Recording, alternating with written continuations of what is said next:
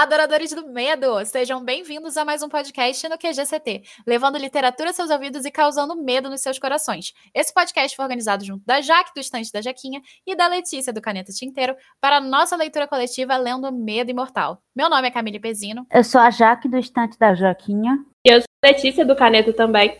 E hoje daremos continuidade à nossa série de nomes imortais do Brasil. Vamos tratar de um autor bem conhecido e muito relacionado ao Lord Byron. Aclamado pelo público brasileiro como um homem capaz de atrair os mais jovens por sua novela extremamente pesada. Hoje convidamos o Luciano para falar de Álvares de Azevedo. Longos dias e belas noites. Meu nome é Luciano e é um prazer estar aqui com vocês. E antes de passar a palavra para Letícia, nós queremos agradecer e muito a parceria da editora Darkside por ter prestigiado a gente com seu aval nesse projeto. É muito importante para nós termos a confiança da editora. O intuito dessa leitura coletiva foi levar os clássicos nacionais ao público geral, fazendo com que todo mundo possa conhecê-los através dos contos presentes nessa lindíssima, maravilhosa edição. A ideia de Romeu Martins foi mostrar que, dentro do romantismo brasileiro, também se esconde o sobrenatural, que por vezes pode ser mais bizarro do que a gente espera, como ocorre em Noite na Taverna, de Álvares de Azevedo. Então, agora a Lele vai falar um pouquinho sobre a vida do Álvares de Azevedo. Nascido em 12 de setembro de 1831, Manuel Antônio Álvares de Azevedo viveu apenas 20 anos. Faleceu muito jovem, então, em 25 de abril de 1852, em decorrência de uma tuberculose pulmonar que foi agravada por um tumor na fossa ilíaca que, acreditem, foi causado por uma queda de cavalo. Sua existência curta foi, no entanto, muito produtiva. Embora jovem, Álvares de Azevedo foi um exímio poeta, contista e ensaísta, tendo nos deixado postumamente grandes obras como Lira dos 20 Anos, Macário e, é claro, Noite na Taverna. De sua vida acadêmica, social e cultural, a gente sabe que ele foi um aplicado estudante de direito da Faculdade de Direito de São Paulo e que foi um ativo participante da vida literária. Seus grandes amigos em São Paulo foram Aureliano Lessa e Bernardo Guimarães. Ele é o patrono da cadeira número 2 da Academia Brasileira de Letras. Ele foi um grande representante da segunda fase do romantismo, o ultrarromantismo, que é caracterizado por um sentimento de pessimismo e melancolia extremos diante da existência denominado Mal do Século. O sentimento de pessimismo, mais do que uma mera inspiração literária para ele, pareceu ser um fardo intrínseco à sua existência. Tanto é que um mês antes de falecer, como quem prevê a própria morte, ele nos deixou o poema Se Eu Morresse Amanhã, que é um poema lindíssimo. Suas grandes inspirações foram Byron, Musset e Heine. Podemos ver alguns reflexos dessa inspiração através das epígrafes que dão início aos capítulos da novela que a gente está prestes a debater. Antes de a gente fazer o debate e depois de ter conhecido um pouquinho do Álvares de Azevedo, que tal a gente falar também a história de Noite na Taverna, que vai ser, claro, absolutamente resumido pela Jaqueline Borges. E lembrando que nós vamos trazer spoilers da novela em questão para a gente poder abordar da melhor maneira possível. Então, gente, Noite na Taverna conta a história de um mói de bebum que se encontra num bar para falar safadeza e tomar cachaça. Os bebuns são Sofieri, Arnold, que era meio tantã das ideias. Na verdade, todos são meio tantã das ideias, mas o Cláudio era conhecido como tantã. O Cláudio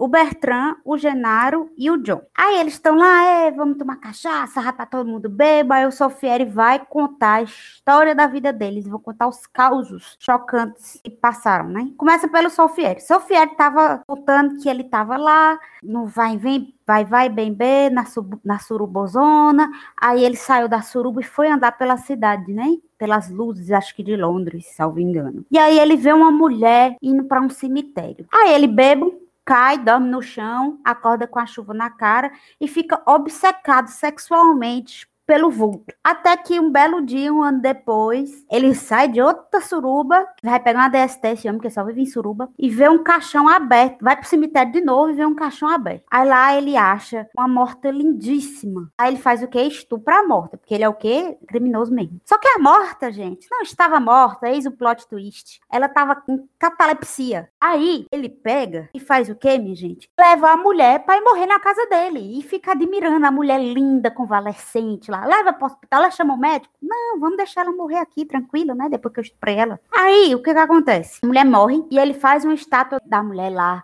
enche de flores e de véus e fica lá cultuando a virgem que ele desvirginou, que estava morta, que não estava morta. E aí a gente fica chocado e faz, meu Deus do céu, que louco. Os amigos dele vão, né, meter o aço nele. Que? Aí chega o outro amigo dele, o Bertrand, e vai contar a história da vida dele. Ele conhece uma mulher chamada Angela. E tem mais três amigos dele que são apaixonados pela Angela. Aí ele mata os três amigos dele e fica com a Angela. Só que aí o pai do Bertrand fica muito doente, ele mora na Dinamarca. Aí o pai dele vem, meu filho, eu vou morrer, vem assim embora. Aí ele vai, tá perto do moribundo, né? Aí quando chega lá, ele, antes de ir pra perto do moribundo, ele só dá um cheirinho na Ângela, não chega mais nem frente, nem mais nada. E faz, Ângela, vamos embora que papai tá chamando, papai vai morrer. Aí ela faz, tá certo. Quando ele volta, para ver a Ângela, ela tá casada e com um filho. E Bertrand desenvolve pro Ricardão, que é o caba que vai pegar a mulher casada, talarico. Só que aí ele tá lá, né, aí somos amantes, não sei o quê, um belo dia Ângela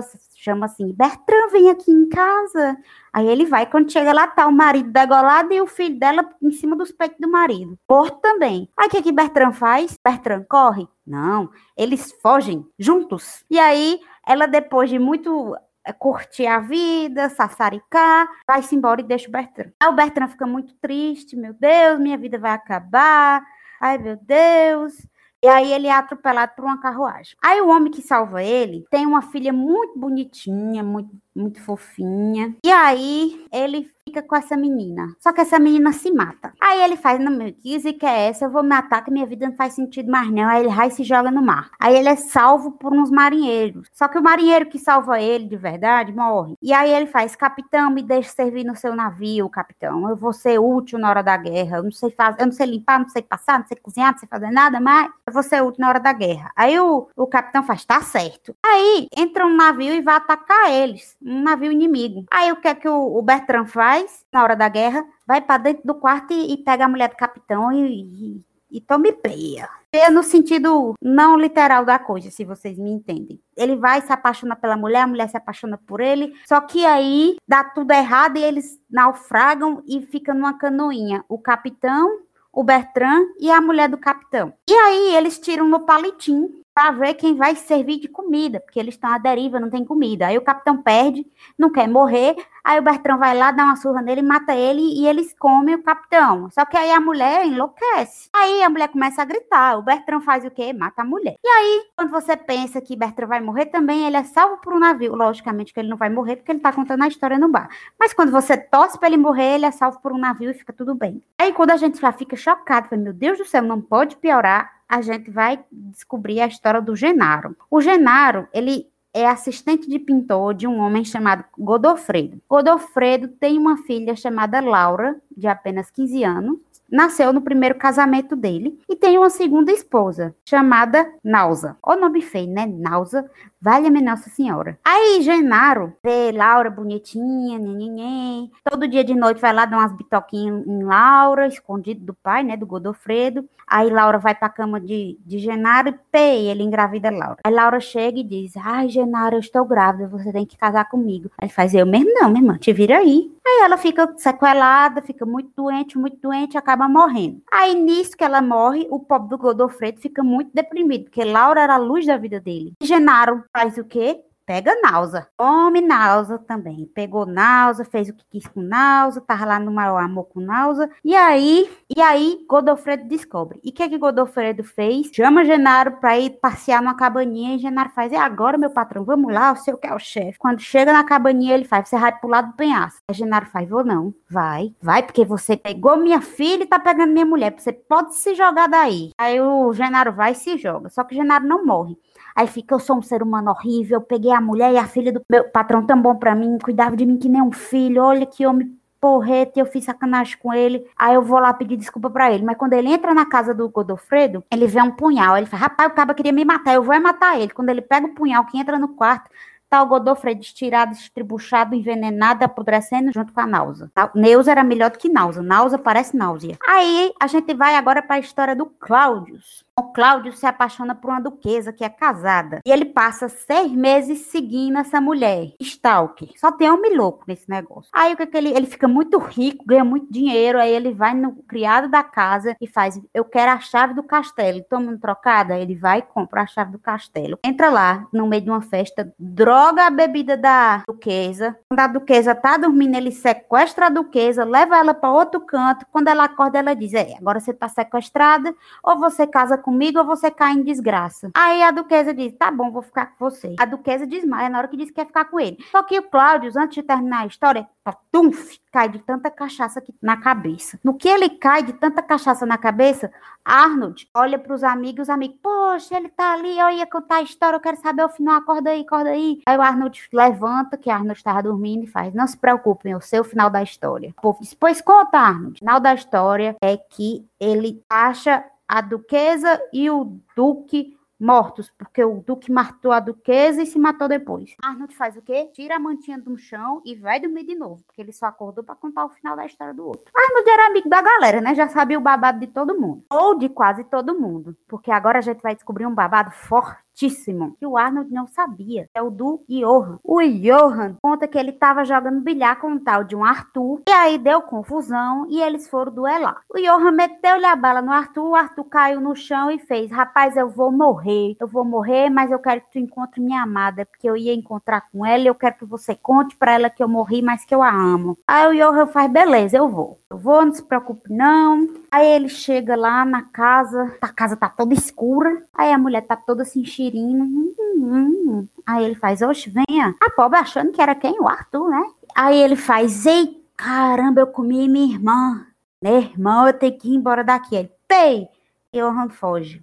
Aí acaba a história do Johan. Quando ele acaba a história, todo mundo tá lá dormindo na taverna, bebo, que caiu. Eis que entra uma mulher bem, bem misteriosa, toda de preto, de véu. Georgia, a prostituta.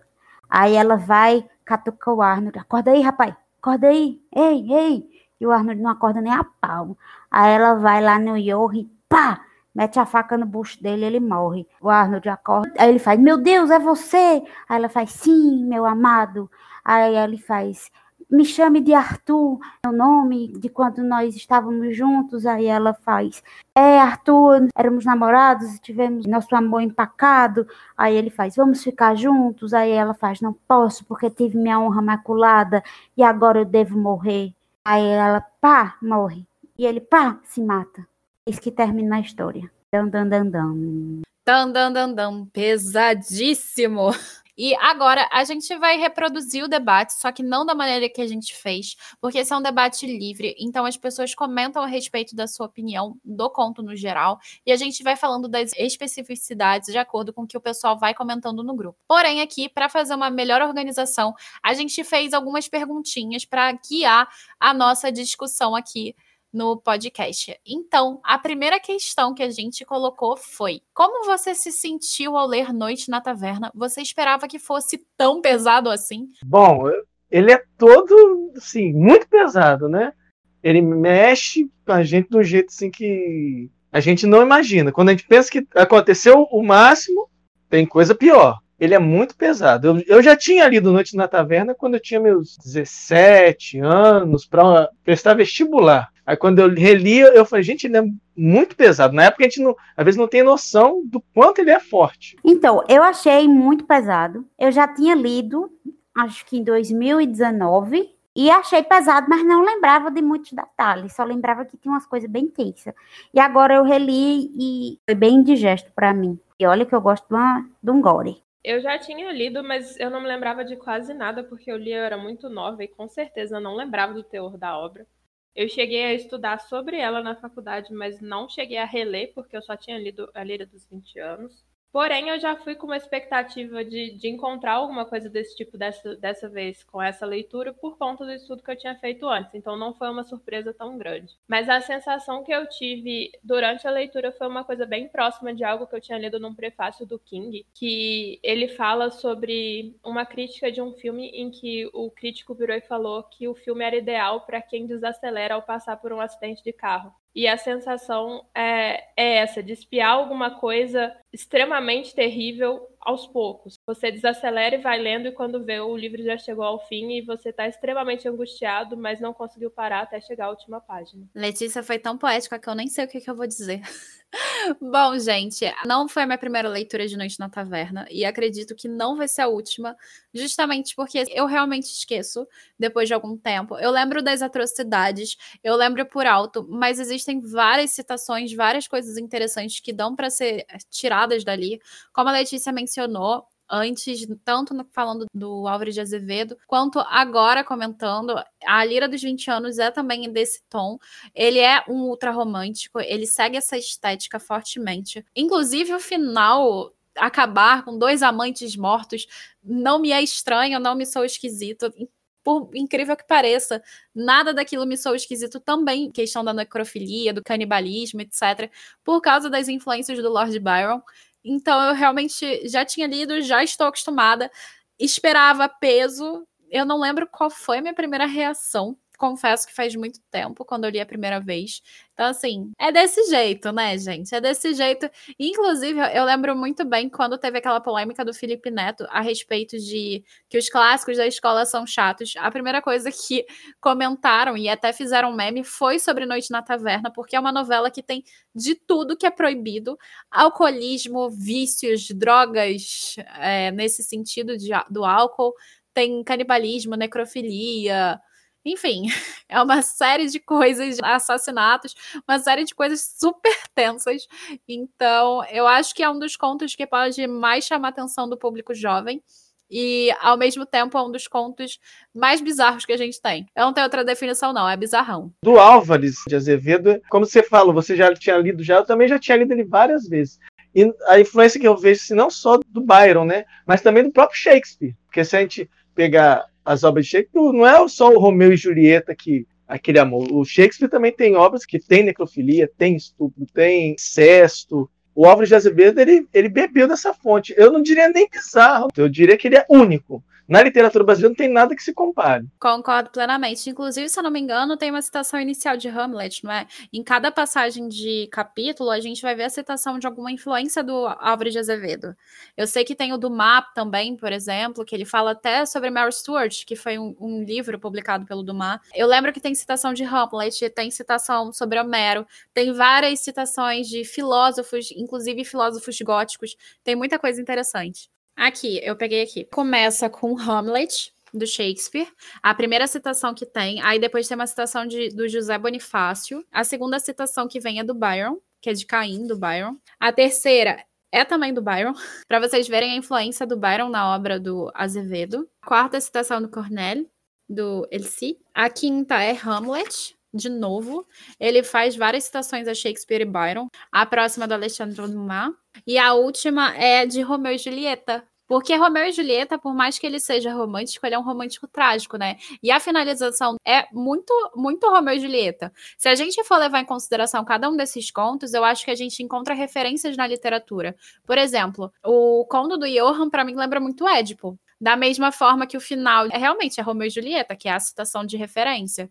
Então a gente realmente vai ter várias referências legais. Enfim, a próxima pergunta que a gente trouxe é: considerando a leitura de Machado de Assis, que é um autor realista, você acha que Noite da Taverna seria dessa maneira que foi? Eu meio que já falei as minhas expectativas por conta do ultrarromantismo, o romantismo próprio da época do Álvares de Azevedo, então eu vou me abster. Esperava por conta de conhecimentos anteriores também, então. Eu também já esperava isso, porque também já conheceu o Álvares de Azevedo. Né? Então, a minha primeira experiência não foi agora, mas não faz tanto tempo assim. Então, eu lembro que eu sabia mais ou menos do que se tratava, porque já tinham me dito que era um conto bem chocante. Só que é, eu não esperava que fosse tão chocante assim, sabe? Eu esperava um pouco menos e me surpreendeu me surpreendeu nesse quesito de crueldade, coisa pesada. São vícios da sociedade como um todo, não é só o álcool. A gente vê que, não que o sexo seja uma coisa ruim, mas a gente vê, por exemplo, que eles, quando passam por uma decepção, eles se entregam à orgia, às, às farras, às, como se fosse um escape, uma coisa assim, bem, bem coisa do mundo. Então, me surpreendeu sim, mas eu gostei. Isso deles se levarem a essa condição de orgias e tal e de fuga, isso me lembra muito os festivais dionisíacos, que é essa época em que as pessoas destinavam a Baco ou a Dioniso, que era uma época em que as orgias e a bebida, o vinho, elas estavam correndo muito soltas. Então, essa noção da bebida alcoólica, somada, principalmente se a gente considerar o vinho, somada à orgia, está muito realmente relacionada a essa deidade em si. Era uma tradição. A gente encontra isso até em Edgar Allan Poe, né? E no Brasil é o nosso carnaval, né? Sim, mas o carnaval tem uma tradição que segue essa linha também, segundo algumas etimologias, outras discordam. Então, é o que eu tô dizendo, que continua até hoje, porque a gente tem o um carnaval. Ah, sim, não, com certeza. claro que orgia não é comum no carnaval, que a gente saiba, pelo menos em público. Mas né? tu não viu o meme da casa do Airbnb, não? Não. Menina, depois eu te conto. As fofocas. Então, vamos para a terceira pergunta. Quais críticas que vocês foram capazes de perceber durante a leitura dessa novela? Bom, o que eu percebi até quando a gente estava no grupo de leitura, que o pessoal estava discutindo, é essa questão do autor dele ele mostrar o que? Os personagens se entregam mesmo à paixão, né? Eles estão nem aí para nada, para as consequências. É uma crítica, porque tanto é uma crítica que o final é trágico. Eles não têm, ninguém tem um final feliz, né? Eles vão se, se levando para o abismo mesmo. Então acho que a crítica maior dele é justamente isso. A pessoa vai fazendo sem se preocupar com as consequências, mas uma hora, já diria o ditado, fala, uma hora a fatura vem. E aí eles pagam o preço. Eu não sei bem se ele fez com o intuito de crítica ou se foi uma coisa mais de querer entrar na vibe ultra romântica e chocar. Acho que a crítica também, uma coisa que eu observei bastante é que a mulher não vale merda nenhuma. O que eles fazem com mulher aqui é sequestro, é estupro de de cadáver vilipêndio, né, necrofilia, que não era vilipêndio no fim das contas, porque a menina tava com catalepsia e o cara sequestrou a mulher depois que ela acordou. A gente vê o cara que pega a irmã, faz a, o diabo com a irmã, o outro pega a menina de 15 anos, que talvez na época não fosse tão errado, pega uma menina de 15 anos. Mas hoje em dia, a gente lendo, a gente pensa, poxa, a menina tinha 15 anos, engravidou, o cara deixou ela amigo, ela adoeceu e morreu. Então eu observo muito isso. A condição da mulher como objeto. Vou comentar em cima do que o Luciano falou, da questão do final trágico,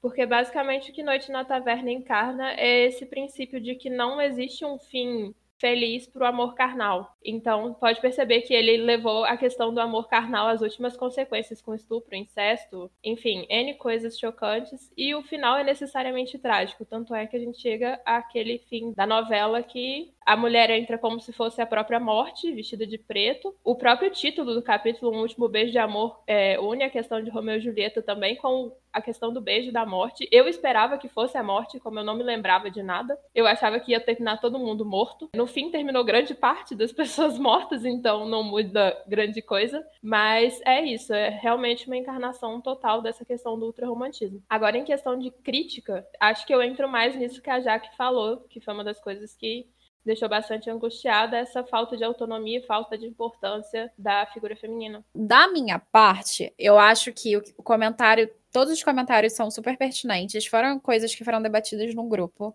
A questão do feminino realmente, eu não sei se foi proposital, mas se a gente está levando em consideração o romantismo, em que a mulher ela acaba entrando no pedestal do belo, e aqui a gente tem a inversão de valores de que essa deidade, essa mulher que antes era cultuada, agora é jogada ao limbo, eu acho que é uma coisa extremamente interessante para se abordar aqui. A questão da morte que a Letícia comentou também, eu acho que é uma coisa super interessante, considerando aqui o que que nos torna vivos, o que que faz o nosso coração bater, sabe? Toda essa construção e essa noção de realidade que a gente tem, de tudo que a gente pode ter, de todas as belezas, etc. Então, eu acho que aqui entra muito essa noção de vida e morte e o que significa ser vivo e o que significa ir beirando a cada vez mais a morte. Claro, é da estética ultra-romântica, você ser levado às últimas consequências pelo amor. Mas aqui, mesmo o amor que é o mais idealizado no final, que é do Arthur e da Georgia, ainda assim é aquele amor que vai para o fim das consequências gerais. Entre todas as críticas que a gente pode encontrar, porque realmente que são muitas, eu acho que as críticas mais abissais, digamos, as críticas mais profundas estão relacionadas realmente a como a natureza humana é complexa e como a natureza humana é egoísta e ao mesmo tempo como essa natureza humana tão complicada, intrincada, entre muitas vezes mais malévola do que benéfica, vai se deteriorando ali aos poucos. E a gente também percebe que os personagens, ah, um foi para Roma, um foi para Londres, um estava em Paris, etc e tal. Um, o pai chamou porque era rico e quando voltou, a mãe te matou, o filho e o marido. Todos eles ali estão num estatuto social elevado.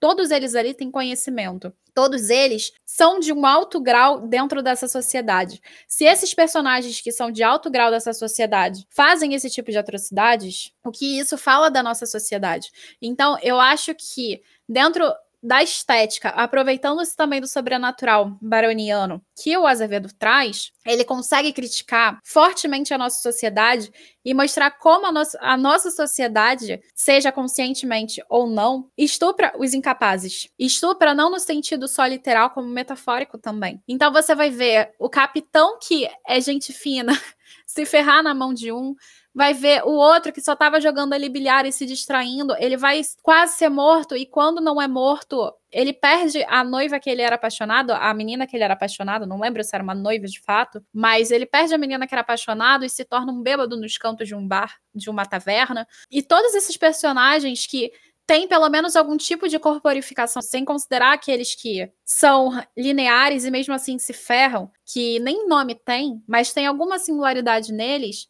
o Godofredo, que é aquele personagem que chega e se torna quase um mecenas para o pintor, todos eles que têm bom coração, eles acabam sendo prejudicados por aqueles homens de certo estatuto elevado em algum momento da vida deles, para eles chegarem aonde estão. Então, é sempre alguém malévolo ou com uma personalidade densa e complexa e problemática, chegando a um ponto da sociedade autossuficiente para sobreviver. Então, o que diz realmente da nossa sociedade? Porque isso é realmente muito bizarro. Completando um pouco que você falou, os protagonistas têm um bonzinho. Todos eles são o lado sombrio da sociedade. E apesar de, como você falou, Camille, eles têm um status melhor, não é por isso que mostra que eles têm virtudes. Pelo contrário, todos eles vão para o lado mais sombrio, mais obscuro do, do que é o ser humano. Exatamente. E uma coisa que eu acho interessante é que ele está ali criando. Se a gente leva em consideração que uma das primeiras referências que eu lembro,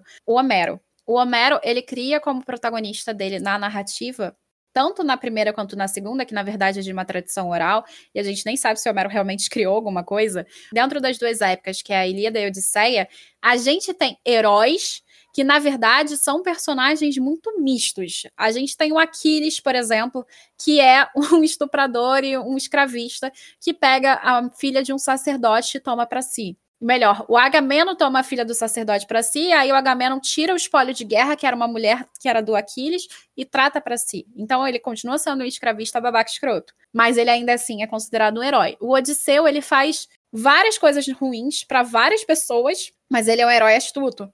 Então, essa ambiguidade do herói grego acaba entrando aqui nesse anti-herói baroniano, digamos assim. E aqui a gente tem pessoas que ultrapassam o que na tradição grega a gente conhece como a hibris. A hibris é a desmedida. É aquele momento em que o herói passa do limite que ele deveria passar. E é por isso que o seu final é trágico. E aqui a gente tem vários personagens que estão ultrapassando todos os limites que a gente pode considerar possíveis, normais, dentro da nossa sociedade, dentro da sociedade do Azevedo. Então eu me pergunto até se ele não estava fazendo essa comparação em relação ao herói trágico grego, que ultrapassa essa medida e é totalmente desmedido. Porque eu acho que existe uma desmedida atrás de uma desmedida, que, como eu acho que a Jaque falou, quando a gente acha que não vai piorar, ele piora.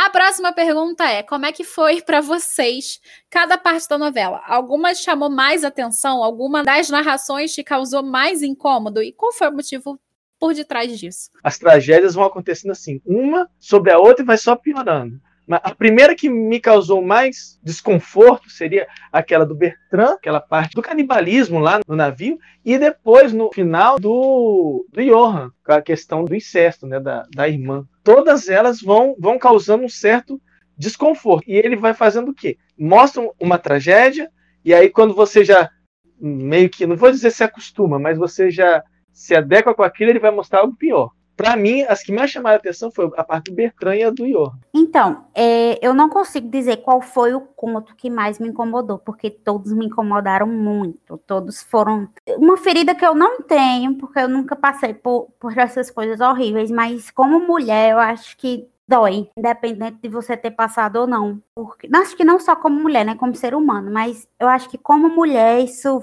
vai mais fundo, porque a gente sabe que a gente, por mais absurdo que tudo que aconteceu pareça, a gente sabe que muita mulher passa até hoje por essas coisas. Então, eu acho que no choque que ele quis causar, ele acabou mostrando muita verdade. E uma verdade que não é só da época dele, é uma verdade que vem até hoje é muito difícil dizer qual me chocou mais e por que me chocou mais, porque todos chocaram muito. Todas, em algum ponto, me pegaram bastante, assim, me angustiaram bastante. Embora a do Johan realmente tenha sido bastante incômoda, a que mais me marcou foi a do Cláudio, por conta de uma coisa específica. A que ele argumenta por que, que ela deve ficar com ele.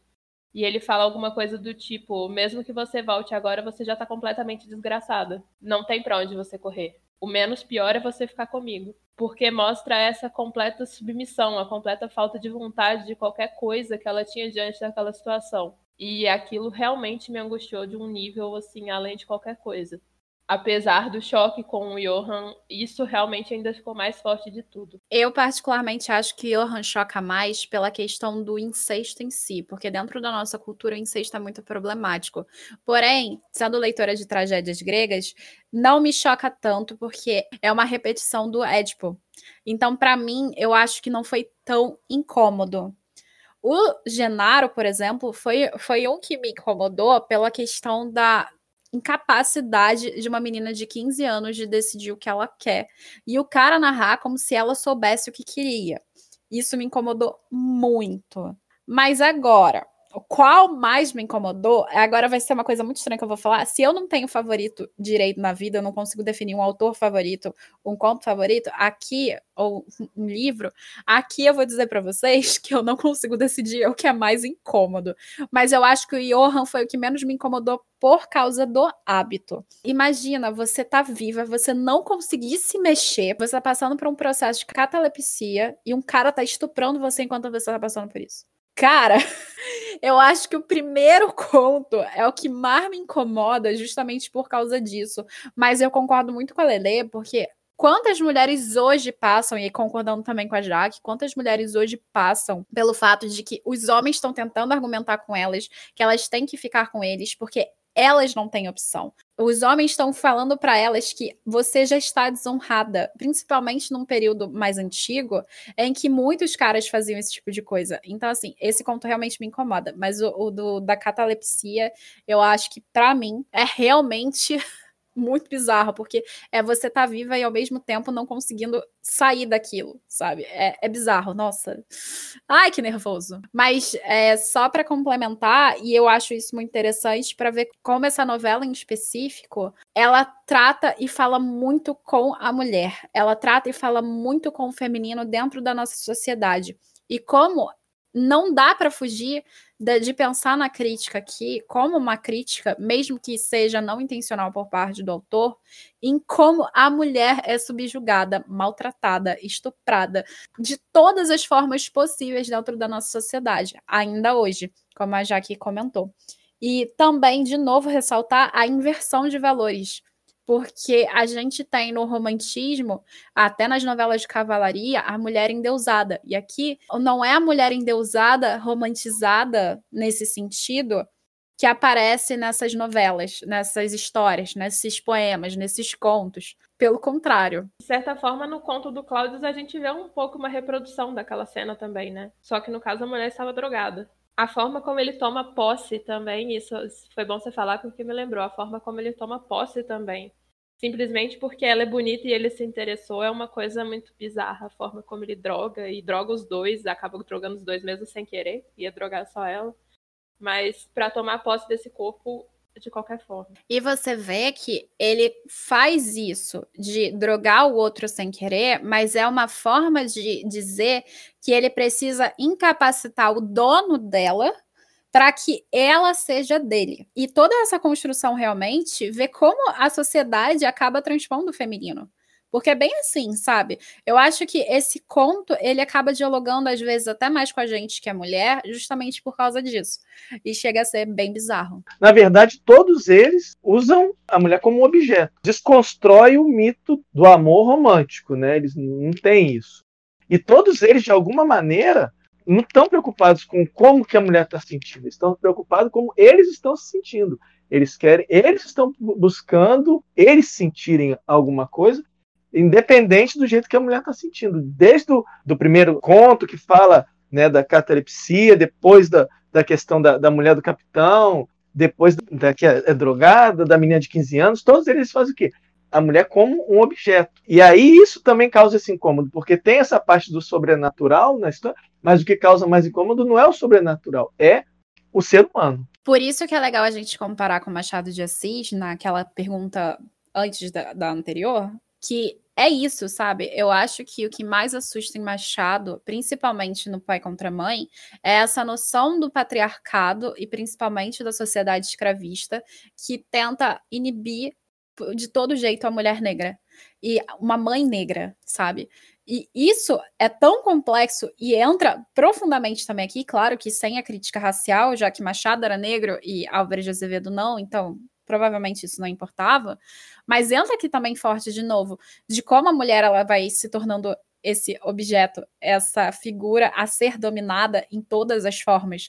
E a gente vê diferentes formas de dominação, tanto física quanto intelectual quanto espiritual. Essa é uma coisa interessante. Só que no final do conto, e isso é uma reviravolta do conto, mas ao mesmo tempo é uma coisa que eu acho interessante a gente comentar, já que a gente está falando sobre o feminino, é a morte e a morte no feminino, que é a Georgia, que vai lá e acaba com Johan. E é a morte que ela não consegue lidar com tudo aquilo que o Johan fez com ela e ela se mata, porque ela não consegue mais lidar com aquilo, porque ela não tem que lidar só com o Johan, ela tem que lidar com a desgraça que o Johan fez nela. Mais estrutura da sociedade que isso em relação ao feminino é impossível. Eu só queria acrescentar um outro ponto em cima disso que o Luciano falou da desconstrução, na verdade, mais para fazer um convite para vocês conferirem também a Lira dos 20 anos, porque isso não é uma exclusividade do Noite na Taverna e aparece de diferentes formas, inclusive de uma ironia bastante engraçada ao longo do Lira dos 20 anos, em poemas como Namoro a Cavalo. Mas enfim, aparece bastante e eu convido a ler, porque é uma obra incrível também. Não, é legal que ele faça realmente isso. Eu acho que é legal, porque mostra que todo o endeusamento do feminino nada mais é do que uma forma de dominação do feminino dentro dessa cultura literária. Mas, enfim, vamos para a última pergunta que a gente elaborou para terminar esse podcast. Foi: o que, que você achou do final da novela e por que, que você acha que o Álvaro de Azevedo termina a novela dessa maneira? Eu achei assim sensacional, porque ele, desde o começo, ele, tá, ele faz o quê? Ele desconstrói, como você mesma falou, Camila, na pergunta anterior, o que, que ele faz? Ele pega essa questão toda da mulher que é tratada como um objeto, no final ela faz o que? Ela vira o jogo, seria uma vingança. Né? É uma vingança que ela, ela faz ali. Ela vira o jogo, mas ao mesmo tempo ela também não consegue lidar com aquilo tudo que aconteceu com ela. É bem shakespeariano, ele bebe muito do, da tragédia shakespeariana. Eu vi muito ali Tito Andrônico, de Macbeth. Você vê essa questão do. Tem o romântico ali do Romeu e Julieta, mas tem aquele trágico mais sombrio. Ela faz o que? Ela vai se vingar, e aí dá aquele, aquele plot twist. Você fala assim, nossa Deus, mas é isso? Eu gostei do final do conto.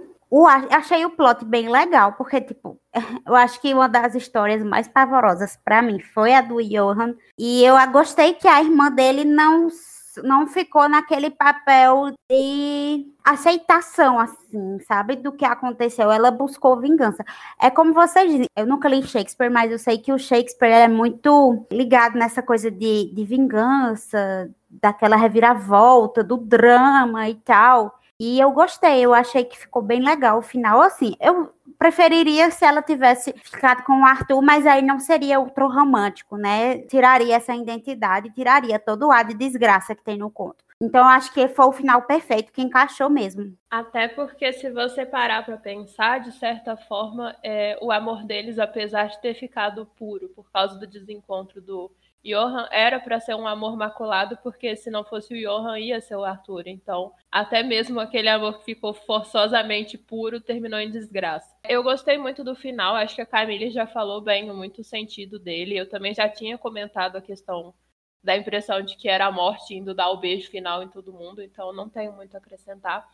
Mas eu gostei muito. Mas eu acho, eu vou discordar, Lele. Eu acho que o relacionamento do Arthur com a Georgia não era um relacionamento para ser impuro, era para ser um relacionamento puro mesmo. Tanto é que ele dá errado, porque dentro dessa sociedade, o que é puro não pode dar certo. Eu acho que muito intuito dele é esse, sabe? Ele tem um pensamento muito nihilista, ele tem um pensamento muito intrincado nessa, nessa noção de vai dar merda, sabe? E já que se você já leu Machado, você leu Shakespeare. então, assim, eu sei que você já leu, então é basicamente a mesma forma de estrutura que ele usa nas relações humanas. Claro que ele vai fazer várias coisas dentro da Europa, falar de reis e tudo mais. Então eu vou gostar de Shakespeare. Você vai amar Shakespeare. Eu particularmente acho que o final é perfeito justamente porque mostra a decadência, frieza, a dureza e a morte. E realmente é uma dualidade vida-morte e ao mesmo tempo mostrando que a morte às vezes é melhor do que viver. Nesse sentido, claro. Eu acho que é uma novela extremamente complexa que tem muito a mostrar pra gente, não só o que a gente comentou hoje, principalmente na questão do feminino, seja proposital ou não do autor. Gosto muito da questão que a Lele comentou sobre a Lira dos 20 anos, porque é, é de um período que é o romantismo, e o romantismo passa por três tipos diferentes de visão. E a gente consegue ver como a visão primeira vai se deteriorando até chegar à última. Então, eu acho sensacional. Eu acho que a influência do Lord Byron aqui foi incrível. Tenho minhas ressalvas com Lord Byron como pessoa, mas como autor, eu acho que ele foi uma influência positiva para ver essas coisas. E eu acho sensacional. Eu concordo com todo mundo. Eu acho que encaixou perfeito. Acho que seria legal se eles terminassem juntos, o Arthur e a Georgia, mas eu acho que ela nunca conseguiria superar o que ela passou. E, e eu acho que ela consegue tomar a dianteira diante daquilo, ao invés de todas as outras, não só pelo fato de que ela foi uma das que sobreviveu de fato, porque o resto quase todo mundo morreu, mas também pelo simples fato de que ela era irmã do Johan. Ela tinha ali algum status familiar maior. Então eu acho que isso influencia também na construção. O motivo pelo qual eu falei que considerava forçosamente puro é pela forma como as coisas se desenrolam quando ele chega, por conta de que ficou na minha cabeça assim, se não fosse o Johan tirar a virgindade dela, seria o Arthur, entendeu? Nesse sentido que eu falei forçosamente puro. Ah, entendi. Mas é claro que nunca saberemos, né? Como seria se fosse o Arthur de fato. É, entendi. Mas eu não sei, eu não, eu não sei se seria por isso, porque naquela época tinha muitos encontros noturnos que não eram levados a essa maldade, a, a essa noção de impureza, sabe? Então, a questão do casto, aí depende se a gente considera o relacionamento sexual que beira o casto ou incasto dentro do, por exemplo, do matrimônio, porque eles poderiam ter se encontrado normal e só. E, tanto é que o Johan diz que ia seduzir ia fazer acontecer, entendeu? Então, não sei. Eu realmente não sei. Pode ser que sim, pode ser que não. Ela é genial, assim, pela época que ela foi escrita, né? Porque hoje em dia a gente já tem uma outra visão, mas se a gente pegar o contexto que ela foi escrita, ela foi muito à frente. O período, né, que era o período ultra romântico, né? Porque ele, o Álvares de Azevedo, foi lá do, roman, do brasileiro. Porém, ele mesmo desconstrói o romantismo com essa novela, porque ele mostra a mulher, ele não endeusa, ele já mostra de um outro jeito, e a própria mulher que ele mostra ali sofrendo tudo aquilo, ela vira o jogo no final da história. Ele mostra o pior lado da sociedade e o pior lado do ser humano. Concordo plenamente. Bem, gente, esse foi nosso pequeno debate a respeito da novela A Noite na Taverna, que também está na coletânea Medo Imortal da editora Dark Side. Então, Aproveitem essa edição que está maravilhosa. E muito obrigada, Darkside, de novo por essa parceria. A gente está adorando fazer essa leitura. E agora eu vou deixar o pessoal se despedir. Gente, foi um prazer conversar com vocês sobre esse conto. Ele é bem perturbador, então é bom a gente debater, discutir, ver o que tem por trás. Foi bem enriquecedor. E quem quiser me acompanhar pelas redes sociais, eu falo muito de livros, de literatura e também de animes no meu Instagram, Estante da Jaquinha. É isso. Um beijo e até a próxima. Muito obrigado aí pela oportunidade de a gente conversar sobre literatura, que realmente, Álvares de Azevedo, eu gosto particularmente, eu gosto muito do, do livro, da, da obra dele, e essa edição do Darkside ficou sensacional. Eu tenho um antigo Noites na Taverna, mas esse da, da Darkside, nessa né, coletânea, juntando esses vários autores, ficou sensacional. E eu tenho que agradecer a vocês. Né? Muito obrigado. De nada. Foi ótimo participar com vocês do podcast de novo. Muito obrigada a quem escutou. Continue escutando, ainda tem muita leitura bacana pela frente e até a próxima. Enfim, gente, muito obrigada. Muito obrigada, Luciano, por ter aceitado o convite. Muito obrigada a todo mundo que ouviu até aqui. Obrigada, meninas, por participar. Obrigada, Darkside, por estar aqui com a gente nessa. E a gente vai se despedindo. O Caneta Tinteiro vocês encontram no site gctinteiro.com.br, no canal do YouTube Caneta Tinteiro, também Grupo Caneta Tinteiro no Instagram e também no Facebook e GC Tinteiro no Twitter. A gente também faz lives na Roxinha de segunda a sexta, de 3 até 7, 8 horas da noite, com o nome Grupo Caneta Tinteiro. E é isso, um beijo para todo mundo e até a próxima. Tchau, tchau.